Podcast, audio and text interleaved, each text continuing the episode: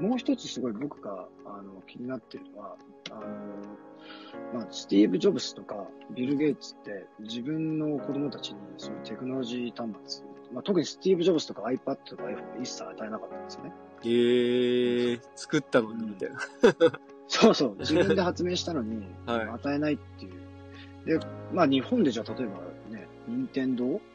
あーが、あの、社長が自分の子供には絶対任天堂のゲームやらせませんとかって言ったら、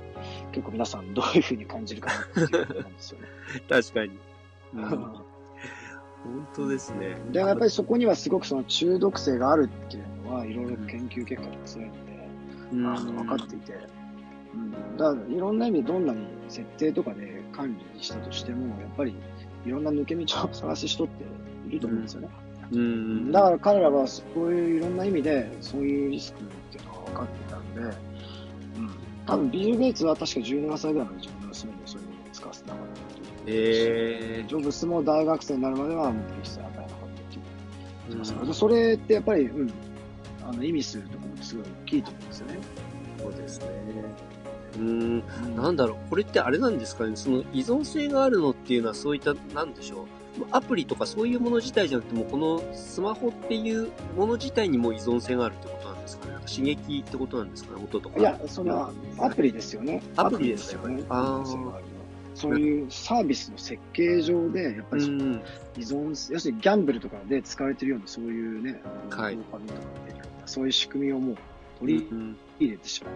てるので、なるほど、なるほど要す。るに、でアプリの目的ってやっぱりどれだけ長い時間見てもらうかっていうのが目的じゃなくて、っていうのを広告で彼が賄ってるわけだから、うん。そうするとどれだけそうやってね、中毒性のあるものを導入するかっていうその戦いになってくるので、やっぱりすごくそういうデータサイエンスとかそういう中ギャンブルの理論とかっていうのが結構組み合わされて、うん。まあすごく、うん一度ハマったらやみつきになるっていうのはすごくあると思うんですよね。うん。だからこそ逆にはそういう仕組みっていうのを理解して、まあ僕とか子供たちっていうのはゲームを作る方に自分の人生をゲームみたいにデザインするねとは言ってますよ。なるほどですね。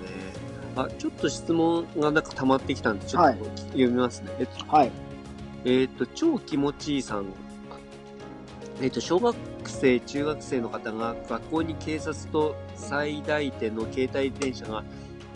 来てきちんと隅々まで教える機会が設けられています。えー逆に大人に教える場所がないということで、まあ、これまさにあれですもんね。プライベートスクールだと、この、うん今、日本ではないんだけれども、大人向けに、その先ほど言ってたリテラシーのことについての授業があるっていうお話ですもんね。うんそうですね。そこ大きいですよね。なんかその大人が分かってないと子供になんか言ったりとか、なんかどうしたらいいのかって分かんないってなると、家庭の時間が半分以上ありますもんね。うん、なるほどですよね。まあ、一番多分できるのは、その、まあ、お父さん、お母さんも、その、使う時間を制限するっていう、やっぱり自分たち実践しないと、うんなんで大人は良くて子供はっていうふうに必ずね、言うと思うし、自分も子供だったら絶対言うと思うんですよね。だから、じゃあ使う時間は、この、なんていうんですか、ここのリビングでみんなで 使おうか。その代わり、まあ、はい。うん、家族であの、例えばご飯食べてる時にね、よくレストランとかでスマホ見ながらなんか家族でご飯食べてる人とかいますよね。なんかそれってすごく寂しいなと思うんで、うちはそういうふうなことはちょっとやっぱり、うん、許してないですね。食べるときはちゃんとご飯に集中しないとご飯失礼ですよね。うん。なるほどですね。一郎さん、ちやほやされた相手に住所をほぼ特定されたようで、身の危険を感じたようです。ああ、先ほど引っ越したって方の話ですね。なるほど。うんマリエさんは、持たせるのが早すぎるのは問題ありますか？っていうことで、まあさっきね、ちょっとお話が出て、すいません、もう質問いただいた後に多分ちょっとお話はい。したと思うんですけど、ちょっと順番がね、ごちゃごちゃになっちゃって申し訳ないんですけども、うん早すぎるのには問題があるっていうことですね。結論から言うと。うん、だし、やっぱり、この、お父さんお母さんも結構、そういうリスクとかそういうのって学んでいかないといけない部分うんもあ。るし、僕もやっぱり、なかなか忙しいとね、子供の、その、なんかいろんなスマホの設定とかそういうところまで多分、あの、子供の設定どんなのがあるのかっていうのは、まだちょっと詳しく見れてない部分があるんですよね、僕自身。だから、ちょっと徐々に徐々に、あの、学校の友達とかっていうのは、上の子の学校の友達とか結構そういうスマホで、もう本当、電話と、あなんか GPS 機能しか、あの、使えないようにしてる子とかもいますし、結構やっぱり、うんはい。あのー制限してますよね、いろんな親御さうんも。ーん。なるほど。で、多分、あの、日本の政府に、政府っていうか、その団体で、その段階的にどういうふうにしていったらいいかっていうようなガイドラインを作ってる、そういうホームページって確かあったと思うんで、うんそれ多分後で、うん、あの、ちょっとお見せしようかなっていうか、まあ、リンクに貼っとこうかなと思うんですよね。ああ、なるほどですね。ありがとうございます。なるほど。うん超気持ちいいさん、スマホの設定管理を知らない親なのでは、えっ、と、あるいは親が子供のことをツイッターやブログ、フェイスブックに載せてたりします。契約してるのは親であり、使い方を知らないのは親ですっていうことで、親がリテラシーがないんじゃないでしょうかっていうような話ですね、これは。うん、それも本当におっしゃる通りだと思いますようね。ーん。私やっぱり、うん、親こそやっぱりね、結構、僕の場合はね、そういうラッキーなそういうチャンスに巡り合ったけども、ある日突然使ってくださいっていうか使わなきゃいけない、うーん。そういう世代もいるわけですよね。そうすると確かに全くもっておっしゃる通りだと思いますよね。うんなるほど、なるほど。あ、なんか一郎さんに、あの、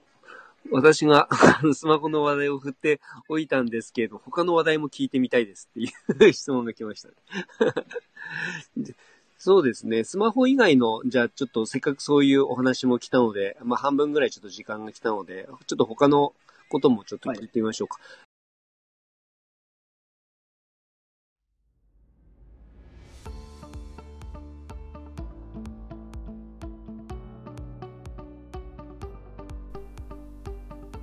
今回も最後まで聞いていただいてありがとうございましたこのタイミングでピンときた方は是非フォローをよろしくお願いします。質問や感想などがありましたらコメント欄の方に書いていただけるととても嬉しいです。ライブでの対談に反映させていただくとともに質問については定期的に配信の方でお答えさせていただきます。では次回の放送でまたお会いしましょう。